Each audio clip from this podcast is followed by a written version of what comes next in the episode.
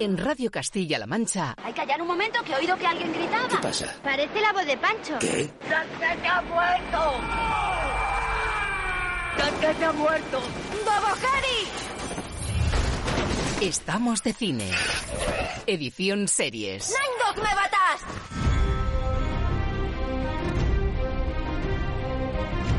Aquí comienza el programa de series de Radio Castilla-La Mancha.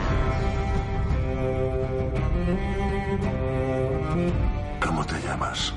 Heisenberg. Heisenberg.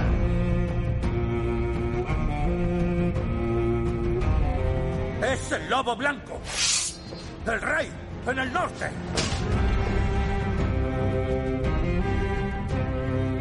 ¡Venga, chavales! ¡Haced un círculo! ¡Dad las manos! ¡A por ellos! ¡A la de tres! ¡Una, dos, tres! Dracaris.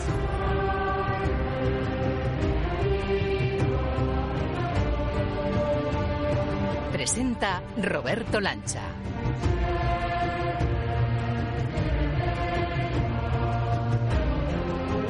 Hola a todos, ¿qué tal amigos, señoras, señores, queridos seriéfilos de Radio Castilla-La Mancha? Casi 20 capítulos después llega el final de temporada para Estamos de Cine Edición Series.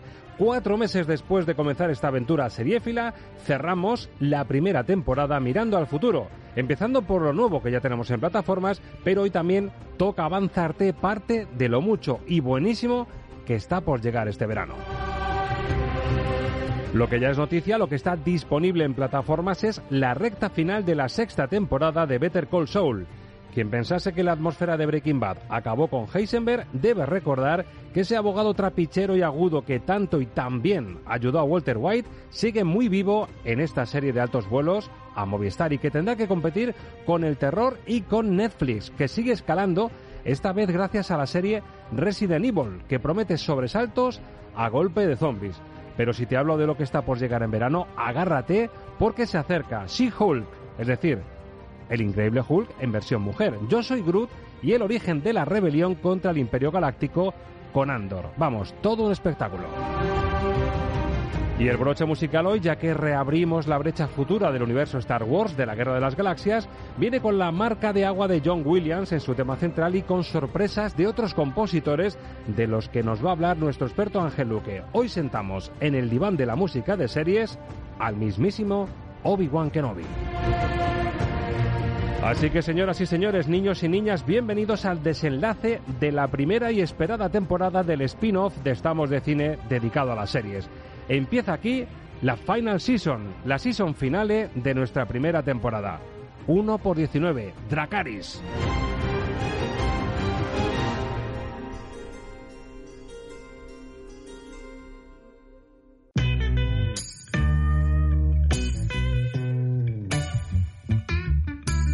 El filtro Rachel. Las series del momento con Raquel Hernández.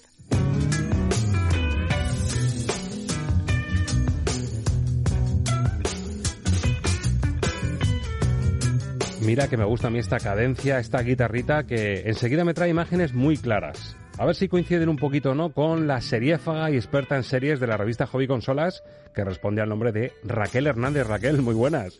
Hola, muy buenas. Yo estoy aquí encantada de escuchar también este ritmillo. A ver, como en el diván de los psicólogos, eh, tú te tumbas y te pones esta música y qué imágenes te vienen así, como cuando te ponen lo de la mariposa, si ves una mariposa o un jarrón, ¿a ti qué te viene con esta música?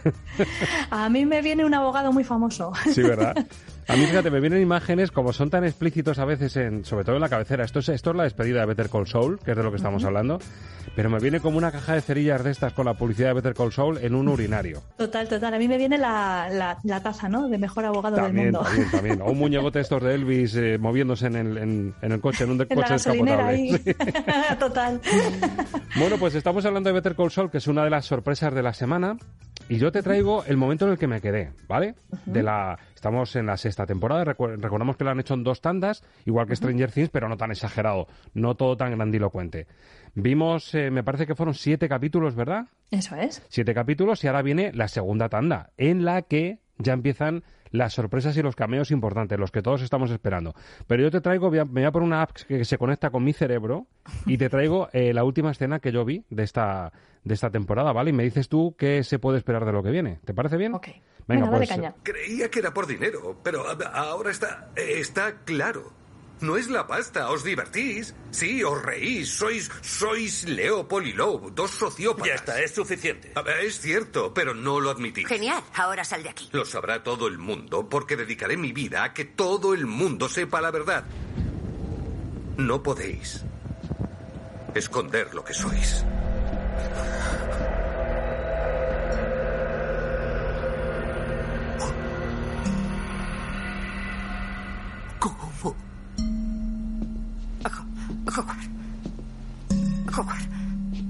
Howard, tienes que irte.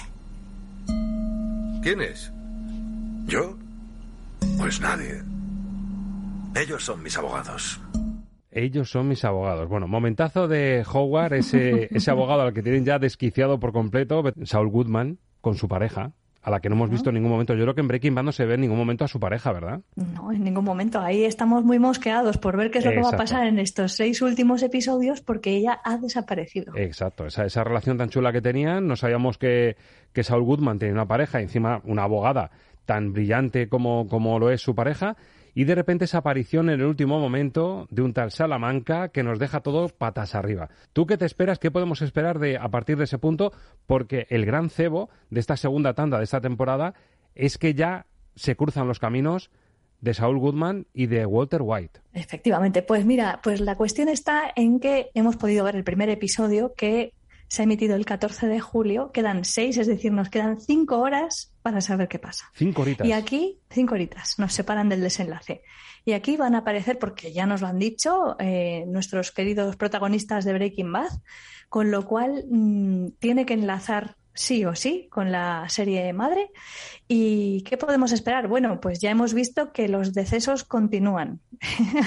Así que acabamos con un final explosivo en esa mitad de temporada, pero es que empezamos con otro también bastante explosivo. Con lo cual no quiero decir nombres, no quiero spoiler a nadie ni, ni quitarle la ilusión por ver la serie, porque desde luego es vertiginosa.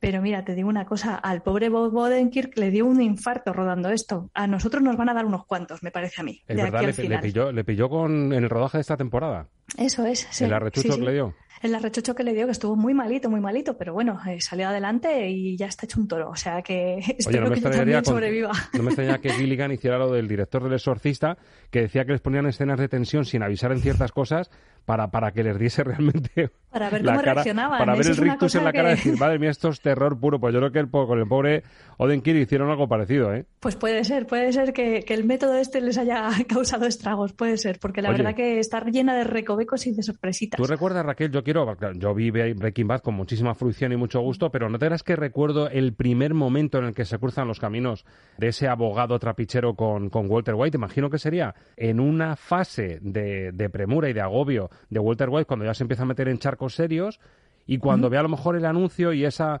estatua de la libertad y- y inflable, ¿no? Y dice, oye, pues aquí a lo mejor este tío me resuelve los problemas. Claro, yo el recuerdo que tengo es el del anuncio, en primer lugar, Eso porque es. yo creo que la primera vez que presentan el personaje es a través del anuncio, este tan chusco, así, en tonos amarillos y tal. Y yo creo que la primera, el primer recuerdo que tengo es ese, si no recuerdo mal, no sé, porque es verdad que también ha pasado un tiempo desde que la vi, pero es una huella indeleble la que causa el personaje y desde luego ha sido un acierto increíble hacer este, este, esta precuela, ¿no? Que se ha alargado una temporada más incluso que la serie madre, Eso pero es. que nos está haciendo disfrutar un montón. Exacto, por lo tanto, repetimos, a la gente que votó a Breaking Bad como la mejor serie de todos los tiempos, que sepa que ese universo sigue vivo a través de, de ese abogado tramposete que se las sabe todas, que tanto ayudó a Heisenberg en sus acometidas con la droga y en su, en su zambullita con el mundo de las drogas, así que es una buena oportunidad. Eh, ¿Cuántos capítulos nos quedan de esta segunda tanda? Y recuérdame, Raquel, porque creo que lo hablamos, si mm, se disponían a cerrar con esta queda- o queda una más. No, no, no, no. Esta ya es la última. El episodio número 8, que era el de Point and Shoot, eh, es que el que se ha emitido en Movistar Plus el día 14 de julio. Y la resolución final la vamos a tener con el episodio 13 el 16 de agosto. Así que hay que estar pendiente del Vale, televisor. Salivando estoy. Por cierto, ahora que sale el nombre y el título de Better Call Saul, eh, tenemos de esta misma semana recientito las candidaturas a los Emmy, a los premios de la televisión. Y chica, me estoy dando cuenta que toquemos la categoría que toquemos, hemos hablado de todas. Y hemos recomendado todas las que están ahí en la puja. Succession, la propia Better Call Saul, Stranger Things, es decir, hemos tocado Ted Lasso en comedia Hemos tocado lo mejorcito. Euforia. Sí, sí, Euforia, sí, sí. efectivamente. Hemos hablado de Hemos todas. hecho, hemos hecho nuestros deberes muy bien. Porque todas las que hemos hablado, todas las que acabo de decir, tienen sus nominaciones serias. No sé el favoritismo, creo, creo que Succession, la nueva temporada, también arrasa con un montón de nominaciones en drama, ¿verdad? Sí, 25 en total. 25, madre, qué buen gusto 25 tenemos. nominaciones. Sí, sí, sí. Qué buen gusto, qué barbaridad. Oye, de lo que has visto nuevo de Better Call Saul, eh, ¿qué barruntas, qué puntuación crees que, que tendrá esta última temporada? Pues mira, estoy casi segura que va a estar entre las cuatro estrellas y media y las cinco, Ajá. porque ya pisan el acelerador de una manera que ya no nos van a soltar. O Qué sea bueno. que. O sea, si cierran sí, sí. bien, si cierran bien y está a la altura mm, eh, el encuentro con Heisenberg, se puede ir a las cinco estrellas, ¿verdad? Obra maestra como la original. Desde luego que sí, porque si consiguen garzar bien con la serie madre, pues fíjate, está en el imaginario colectivo como una de las mejores de la historia. Imagínate lo que puede ser venir impulsada por una precuela tan buena. Desde luego.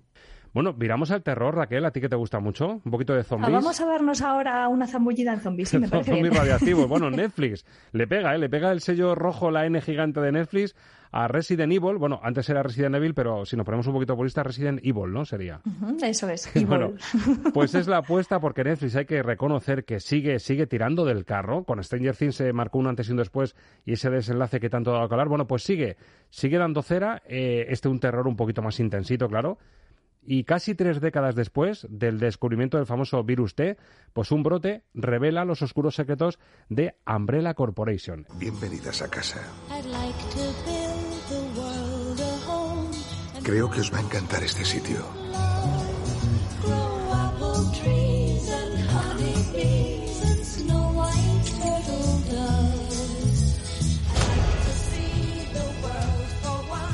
Bueno, pues mudanza de una familia a New Raccoon y me da a mí que esto tiene de todo menos de residencia paradisiaca. De ahí el título Resident Evil, con lo cual estamos rodeados de cositas feas y malas, ¿no, Raquel? Hombre, por todas partes, ya te puedes imaginar. Sí, pues básicamente estamos ante lo que sería una secuela, porque es verdad que tenemos algunos de los personajes de la franquicia de los videojuegos, pero tenemos a sus descendientes. Entonces aquí tenemos a una nueva Umbrella Corporation, pero que ya es la que regenta la hija del fundador, y una New Raccoon City, que las- la, serie la, eh, la saga de videojuegos se ambientaba en Raccoon City, pues ahora estamos en New Raccoon City. Y tenemos un nuevo brote, tenemos un montón de, de zombies, por supuesto, animales zombificados también, gusanos gigantes, bueno, todo lo que te puedas imaginar. Vamos, con el estómago lleno, mejor no ver la serie. Y esto además imagino que será para muy seguidores tanto del videojuego como, como de, la, de la saga de pelis en pantalla grande, ¿no? Bueno, pues la verdad es que con la saga de pelis tiene más bien poco en común, porque como bien sabes, las, las pelis de Anderson pues crearon un personaje exprofeso para las pelis, que era el de Alicia, y aquí ella no aparece por ninguna parte, por supuesto, y está más emparentada con, con la saga de videojuegos que con otra cosa, pero ya te digo, como una secuela. De hecho, nombran el COVID, o sea que está como una reinvención para la era post-COVID, en la que yo creo que es imposible hablar de un brote, ¿no? Madre sin hablar de, de la pandemia por la que hemos pasado todos, ¿no? Yo creo que era casi de obligado, de obligada mención al menos. Oye, pregunta obligada también para mí. Eh, ¿Te quedas con los zombies de, de esta saga de Resident Evil o Walking Dead? Sigue por encima. Hombre, a mí me gusta. A ver, a ver, es que me me has puesto en un brete, ¿eh? Si es acción, imagino que te quedas más con esto, pero si es el modelo de zombie más clásico, ¿no? Los Claro, no, auténticos y zombies además- son los de Walking. Claro, llega un momento en el que The Walking Dead los zombies son lo de menos, los caminantes al final es como un atrecho que está como, como Exacto. por ahí detrás para que de vez en cuando venga una horda y te ponga a Está- los personajes en aprietos. Exacto, está- están acorchados, importante- van despacito, pero esto, esto llevan otro nivel, ¿no? Esto ya corren y no veas, que se las pelan y van ahí a morder a tope. Sí, sí, sí, es otro, es otro rollo, otro concepto, sí. Bueno, pues puntuamos esta apuesta fuerte otra vez por el terror, en este caso con el sello Zombie de Resident Evil en Netflix. ¿Cómo la puntúa sobre 5? Pues tres estrellas y media. Está entretenida sin que sea para volarte la cabeza tampoco, pero bueno, yo creo que cumple más o menos con lo que la gente espera. Tres y media. Bueno, eh, hoy me siento un capítulo más. Hoy me siento un capítulo. Estamos en el final de temporada de nuestra primera temporada, de nuestra Season 1. Así que hay que hacer un... En el próximo episodio hay que contar lo que nos viene, ¿no? Continuará. Continuará. Porque Sí. me traes aquí una, una tanda de títulos. Bueno, hablamos de la Casa del Dragón, hablamos de los Anillos de Poder, en ese avance que hicimos a verano hace un par de capítulos, pero ahora que estamos cerrando temporada tenemos que mirar a lo fuerte que nos viene, que es muy fuerte, y entre otras cosas nos llega Hulk, pero en versión femenina. Ser un superhéroe es una prueba de fuego. ¿Quién va a proteger el mundo si no es la gente como tú?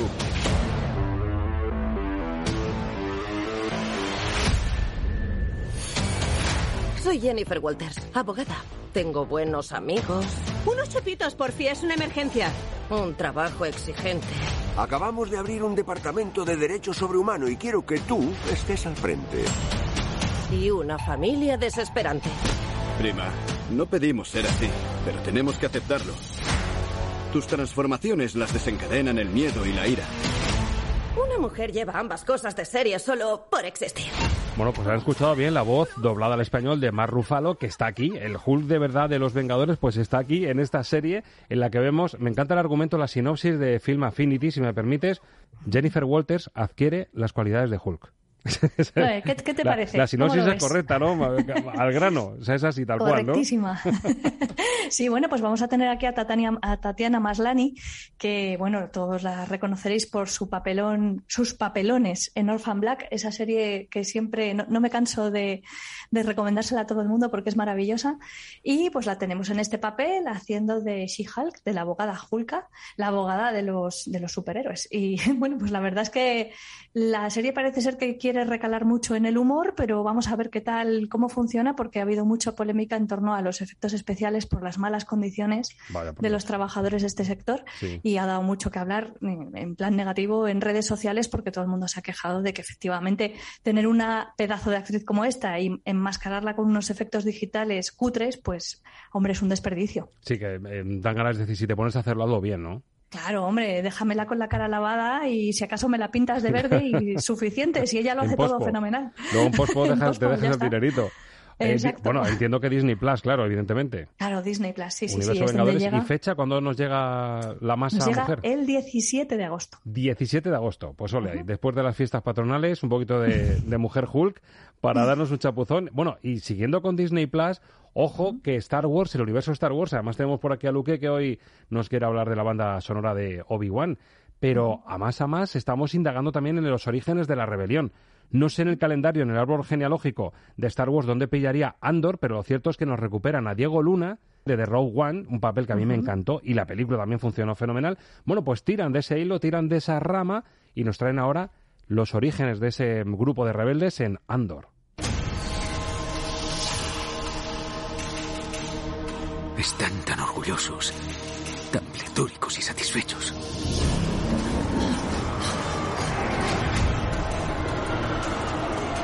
Están por todas partes. Me están vigilando. Más pronto que tarde, estos días acabarán. Las aventuras de Cassian Andor que ya tienen que empezar a encarar un poco la amenaza que les viene encima. No es la amenaza fantasma, pero sí dar un imperio que se está gestando. Bueno, la verdad es que lo del universo Star Wars, Raquel, es que por donde mires. Eh, claro, en el caso de Rogue One creo que les salió tan bien y fue tan auténtico, tan genuina esa apuesta, que sí que puede tener sentido recuperar. eh, claro, si me apuras tiene un poquito hasta el toque de Mandalorian, un tipo como muy íntegro y muy auténtico, ¿no? Sí, eso es. Pues mira, en la serie Andor, eh, como bien dice, se va a, centrar en Cassian Andor y se va a desarrollar cinco años antes de lo que vimos en Rogue One. Y ya sabemos que va a haber una segunda temporada, ya se ha confirmado antes de que se estrene la primera siquiera, que va a llegar a Disney Plus el 31 de agosto. Y ya han dicho también que el tono que le van a dar es el de un thriller bastante oscuro y parece ser que va a tener como un viraje al- a las historias un poco más adultas, por decirlo así. Madre mía, o sea, pues tiene, tiene una pintaza tremenda, ¿eh? Yo le auguro éxito porque además la factura del tráiler, si, si los oyentes tienen la posibilidad de verlo en YouTube, está muy bien hecha y me recuerda efectivamente a la factura de Mandalorian. A lo mejor no se va tanto a la fantasía de Obi-Wan, en la que tienes que meter un poquito más de caña, pero sí me parece, me parece una aproximación al personaje bastante genuina que yo creo que lo, lo que hizo grande a Rogue One. Sí, el toque un poco exclusivo además, porque era una cosa bastante alejada de todo lo que se había hecho antes. Y era como además un episodio muy cerrado en sí mismo, era pues eso, una historia de Star Wars, ¿no? Que era el subtítulo que tenía la, la película. Y aquí lo han querido estirar un poco porque verdaderamente los personajes lo, lo merecen. Y bueno, la verdad que sí, tiene muy buena pinta. Yo también estoy deseando hincarle el. Madre mía, con Disney Plus lo que está apostando, por lo que está apostando, por Hulk en versión femenina, por Andor, los orígenes de, de la rebelión. Ya solo le falta hacer una, una sobre Groot, sobre el árbol de, de los Guardianes de la Galaxia. Pues claro, es que eso también llega el 10 de agosto a Disney Plus, que lo el sepas. 10 de agosto I llega una, Groot. una serie sobre, sobre Groot. Yo soy Groot. Sí, eso es, es como una serie de cortometrajes, van a ser historias cortitas centradas en este personaje que, como bien sabes, solamente dice I'm Groot.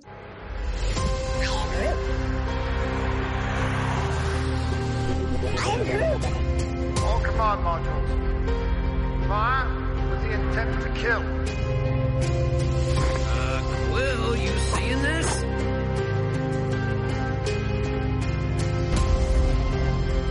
Bueno, yo ya con ese primer I'm Groot con voz, vocecita de niño, ya me estoy imaginando a mi hija pequeña diciendo, ay, lo adoptamos, como dice con casi todo lo que le gusta tipo mascota.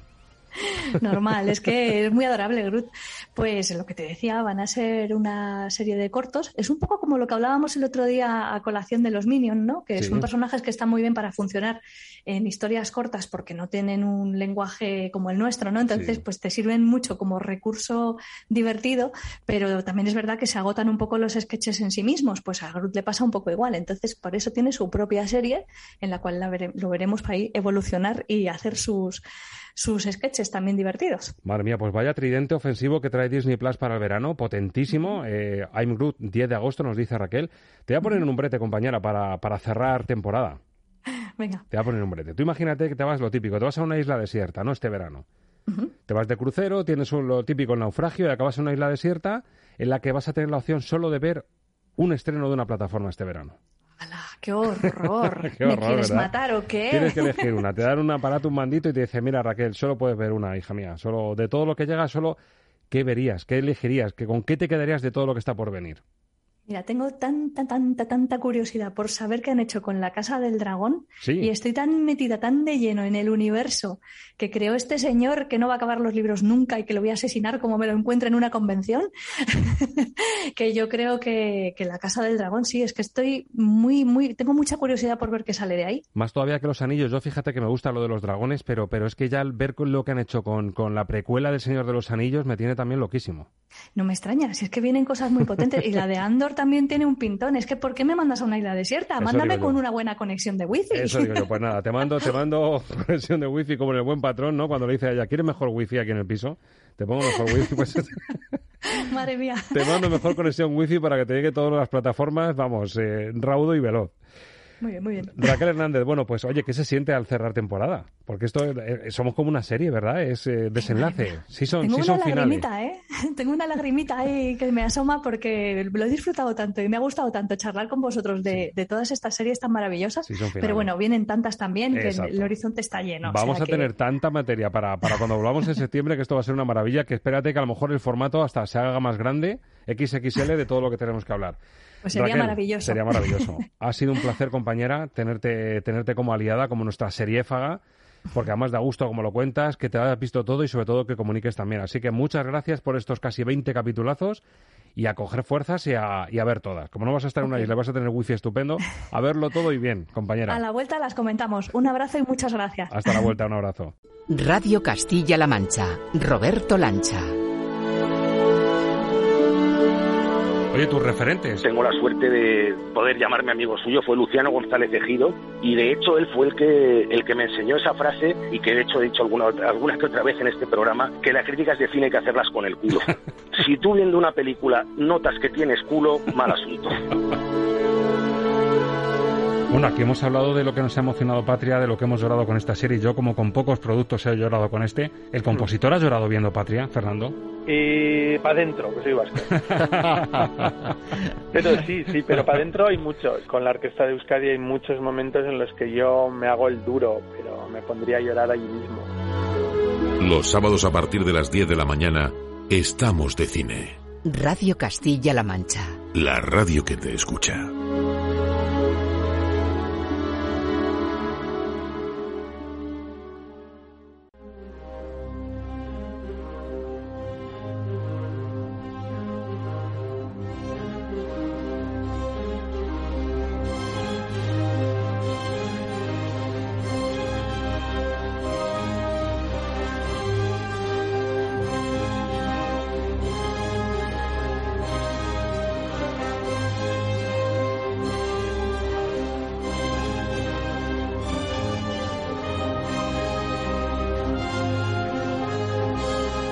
Que ves es lo que oyes.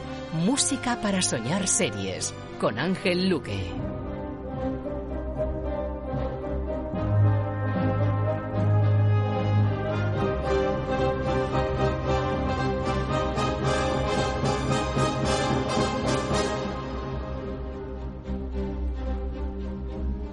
Ángel Luque, muy buenas. Muy buenas, Roberto. Da cosita meterse aquí entre medias de esto, que a mí me suena muchísimo a John Williams.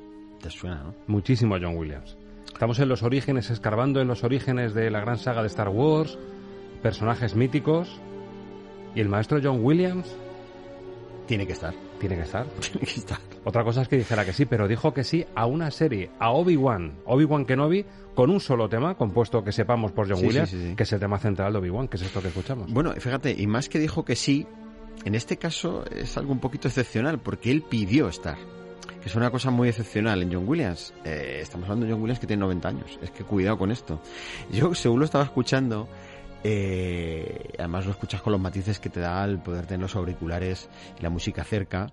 Y ese matiz, yo, yo solo espero, o deseo, o me gustaría llegar a 90 años y tener esto en la cabeza porque me parece que nos habla de una mente poderosísima y de un compositor como va a haber pocos y siempre lo hemos dicho. Entonces, bueno, efectivamente él pide, al menos de manera simbólica, participar con un tema, tema principal de la serie, este es con el tema con el que se abre, y es el tema además que luego va a permitir una serie de leitmotivs. Esto se respeta en la idea que tiene John Williams en las bandas sonoras de las nueve películas de Star Wars, el concepto del leitmotiv como un elemento diferencial, como un elemento importantísimo dentro de estas historias, y esto que estamos escuchando, que es al final el sonido de Obi-Wan, se convierte efectivamente en un leitmotiv. Le encargan a William Ross que haga las variaciones de los leitmotivs. Después, para cerrar, vamos a escuchar lo que hizo William Ross.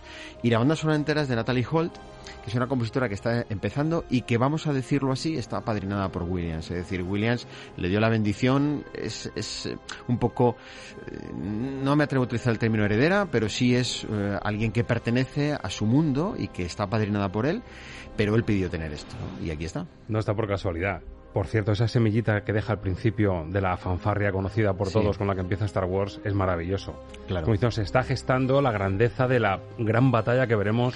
La utilización del viento en la banda sonora de, de esta serie de Obi-Wan eh, es un clarísimo homenaje referente a lo que a lo que hace John Williams y además con las reminiscencias de los grandes temas de Star Wars, sobre todo, sobre todo de los temas de la trilogía clásica, de la trilogía central, que es el referente realmente, porque el resto de bandas sonoras al final han pivotado siempre en torno a esto, aunque Williams generó temas nuevos y algunos muy potentes, pero mm, en este caso mm, Williams sabe que tiene que utilizar algunos de esos elementos y Natalie Holt, por ejemplo, cuando habla del lado oscuro y cuando habla del mal, inevitablemente tiene un referente que es el referente del Darth Vader y del tema imperial, de la marcha imperial, que es por antonomasia el gran tema del mal que, que- que hay en el cine y el gran tema del mal que pertenece a esta saga. Con lo La cual, Imperial March que tanto ha dado de sí, incluso el Batman que tanto nos ha gustado Giacchino tenía Alguna reminiscencia. reminiscencias. Y de hecho hay, hay montajes, dijimos en YouTube, Sí. montajes entre la Imperial March. Por cierto, uno de los recuerdos, Luke, que siempre me voy a llevar de John Williams, y más porque es relativamente reciente, es cuando irrumpe con sorpresa en ese concierto que dio en Viena. Hmm. La Imperial March, ver la reacción de la gente. La gente, sí. Ese tema de los malos. Y de los propios músicos. Y de los propios músicos. Sí, sí. La sonrisa que esboza Williams. Ujú. Yo creo que es la felicidad de decir, he convertido el tema que hice para Darth Vader y para el mal en la Guerra de las Galaxias en un tema icónico que, que, que arranco aplausos por doquier. Claro, es que, es que John Williams eh, hasta los temas del mal los hace como si fueran del bien. Tiene esa, esa habilidad y hacen que al público le, les, les atraiga, les imanten y bueno, evidentemente eh, es un tema que es eh, simbólico y que es uno de los grandes temas de la historia del cine, vamos, eso yo creo que es indudable. ¿no? La marcha imperial. Vamos a escuchar ese Empire, Empire Arrival, la llegada del imperio, llegada que del tiene un guiño, es, es prácticamente Sí. como que viene el malo, que viene, que viene el lobo, ¿no? La versión de Natalie Hall, definida por Ángel Luque, entre comillas, como la discípula oficial Hmm. del gran John Williams.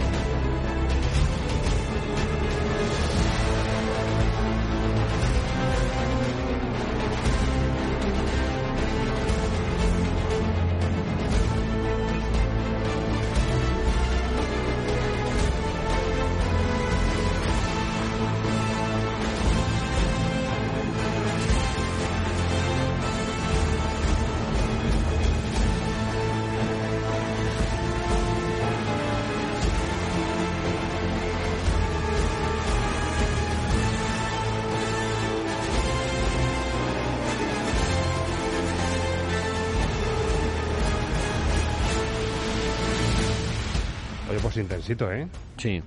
No hay un guiño claro a la marcha imperial que conocemos todos, sí se nota un poco el marchamo, quizá en en unos agudos, no en un escaloncito por encima, tanto en velocidad como en agudos, ¿no? No baja tanto a, a- a los infiernos y es un tema bastante potente. En la base, en la base del tema musical sí hay un guiño a, la- a las formas del, del tema de la marcha imperial. Lo que le diferencia es la forma en la que utiliza la percusión, que tiene un ritmo más de batería. No es la percusión clásica que acompaña al viento y va haciendo el mismo ritmo, sino que hace redoble, hace, hace algunos juegos un Más poco más actualizados y acelerados, es decir, más, más de lo que se está haciendo ahora en las películas de acción. Es decir, ahí, evidentemente, tú puedes ser discípulo, pero el discípulo no tiene que ser un imitador del, del maestro, sino tiene que ser alguien que ha aprendido de él para tener su propio estilo. Entonces ahí Natalie Hall se la nota también que respetando intenta y trabaja. Y de hecho la mayoría de los temas eh, que pertenecen a, Natalie Hall de los que ha compuesto ella son temas que todos aportan algo muy novedoso. De hecho ella hace la parte más digamos más incidental también la más siniestra y también la parte más de acción.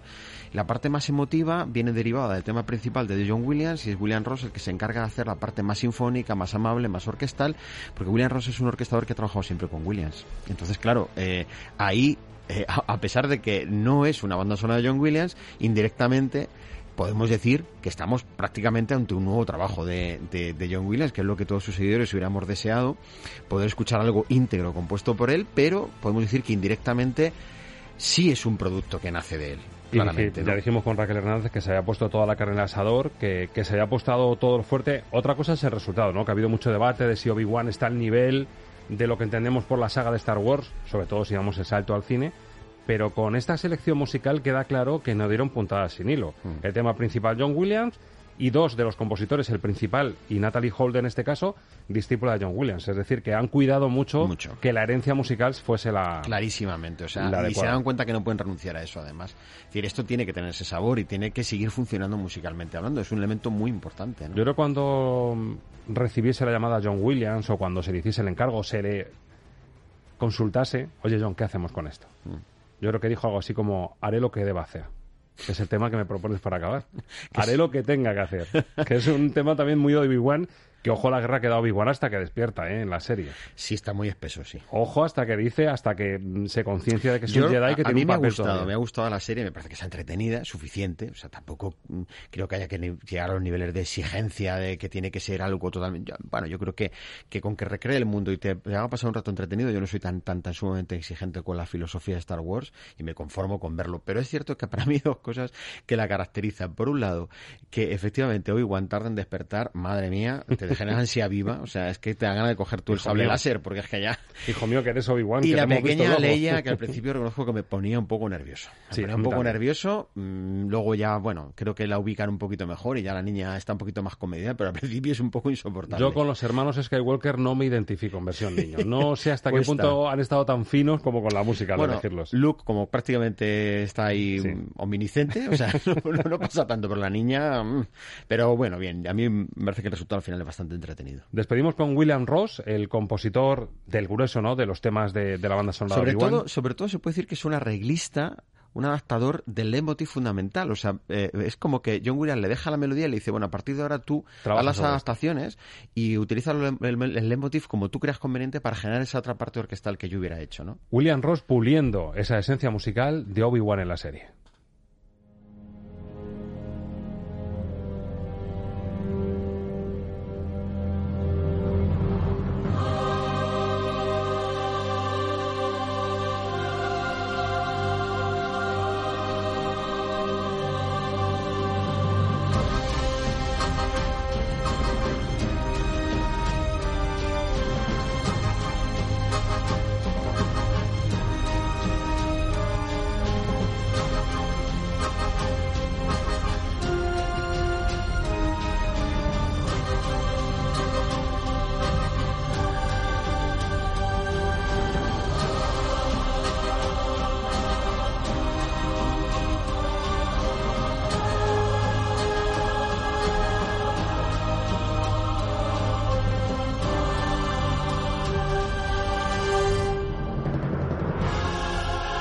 Sintonía que escuchábamos al principio y que nos retrotrae al principio del de, mm, el, el tema original con el que arranca la serie. Y aquí ya los coros que me recuerdan a la trilogía Star Wars tan criticada en la que vemos a Anakin, a Padme, a Obi-Wan también de joven, estos coros que eran tan propios de las peleas estas que tenían que parecían no el, entre el bien y el mal, el, el futuro en nuestras manos, eh, la espada roja contra la espada azul. De hecho, es que esto suena en un momento en la serie en la que eh, eh, vemos a Obi-Wan que es sepultado por un montón de piedras, ¿no? Una batalla con, con Darth Vader.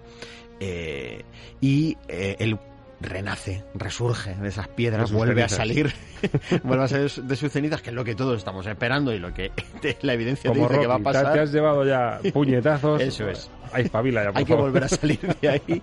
Y es que una- ese es un giro muy curioso porque es que eh, yo creo que es algo de la mentalidad americana, les encanta eso. Sí, sí, sí. Pero es que les encanta que lo repiten tanto hasta la saciedad. Pero además es curioso porque esto es como el ratón que va a comer siempre al comedero y da y pulsa y pulsa aunque no haya ya granos. O sea, todos, a pesar de eso, seguimos cayendo en que nos gusta esto. Exacto, esto es muy Nadal también. Sí, bueno, 6 pero es que lo de Nadal es verdad. 0-40 en contra, más, más gol para el otro. Lo de Nadal es verdad, pero esto es algo muy cinematográfico, ¿no? Bueno, pues pertenece a ese momento musical, hace ese enfrentamiento con Vader, ¿no? Donde también sabemos que, bueno, no voy a contar más por si no han visto la serie, pero evidentemente no puede morir, no puede morir porque luego le vamos a seguir viendo, ¿no? Eh, entonces ese gran momento y utiliza efectivamente el poder de, de los coros eh, representando esa lucha entre el bien y el mal. Es algo como muy mitológico, ¿no? Entonces, esa, esa lucha entre el bien y el mal, representado musicalmente hablando, una especie de Carmina Burana, que gusta tanto la música cinematográfica también, en estas, en estas trilogías de Star Wars, como tú dices, sobre todo cuando se hace la 1, 2, 3, cuando más se utiliza este tipo de coros, eh, funciona Y la lucha entre ellos, la mítica pelea que acaba con Anakin en Sí. la lava de- del volcán y, y que acaba convirtiendo en el monstruo que se convierte, Sí. También Está ahí, utilizan estos coros. ahí, exactamente, sí. Y viene a decir otra cosa que me parece muy interesante. ¿Cuánto tiene William Ross de culpa en gran parte de lo que hemos escuchado? Y ahí lo dejo. Casi nada, ¿eh? Casi nada, William Ross. Me parece una despedida muy bonita porque además estamos en fin de temporada, Luque. Sí, señor. O sea, ya que hablamos de series, es muy típico de eh, el fin de temporada, desenlace de la temporada 1. Bueno, pues este es el, el desenlace de la temporada 1. Saldremos de las piedras, Saldremos de las piedras. bueno, pues decirle a los oyentes que hacemos una, una pausa de Estamos de Cine Edición Series en esta primera temporada. Volvemos en septiembre. No sabemos a- si a lo mejor con más tiempo, en otro formato, pero bueno, le vamos a dar una vueltecita al verano y vamos a ver cómo volvemos. Sí, como Obi-Wan con la espada láser azul a tope, pero, pero volver, volveremos. Esperemos que siempre sea con la espada en azul, siempre, por favor. Ha sido un placer. Yo creo Igualmente, que Roberto. mm, teníamos muchas ganas de, de meterle mano a las series y a la música de series porque había mucho y bueno, como estamos comprobando. Así que, Luque, cogemos carrerilla que todavía nos queda ni se sabe. ¿eh? Tanto Muchísimo. mirando al pasado como lo, nos vais llegando seguro nuevo porque es un no parar. A este ritmo que se produce, mm, tenemos para hablar de mucho. Y en cine también vamos a seguir. Les informamos a los oyentes que estamos de cine también sea un respiro, pero en antena vamos a seguir sonando, no el podcast con eh, cartelera y con novedades, sino que vamos a seguir escuchando grandes momentos que me he vivido en Estamos de Cine. Entre ellos Avanzo. Es un gusto siempre hacer eso. Va a sonar La La Land en su versión más jazzística. un pequeño cebito. Algo que en verano siempre refresca, ¿no? Así que a descansar, querido Luque. Eh, el cine que sigue sonando los sábados y las series que volverán, por supuesto, en la temporada 2. Ha sido un placer, amigo. Aquí estaremos igualmente. Hasta entonces. Señoras, señores, queridos amigos, pues ya lo han escuchado. Aquí llega la pausa, el desenlace de esta primera temporada de Estamos de Cine Edición Series. Qué gusto ha sido compartirlo contigo. Volveremos con fuerzas, con la espada láser, azul, rebosante de energía y de ganas de comunicar nuestra pasión por el cine y por las series. Gracias por haberlo compartido con nosotros. Hasta la próxima.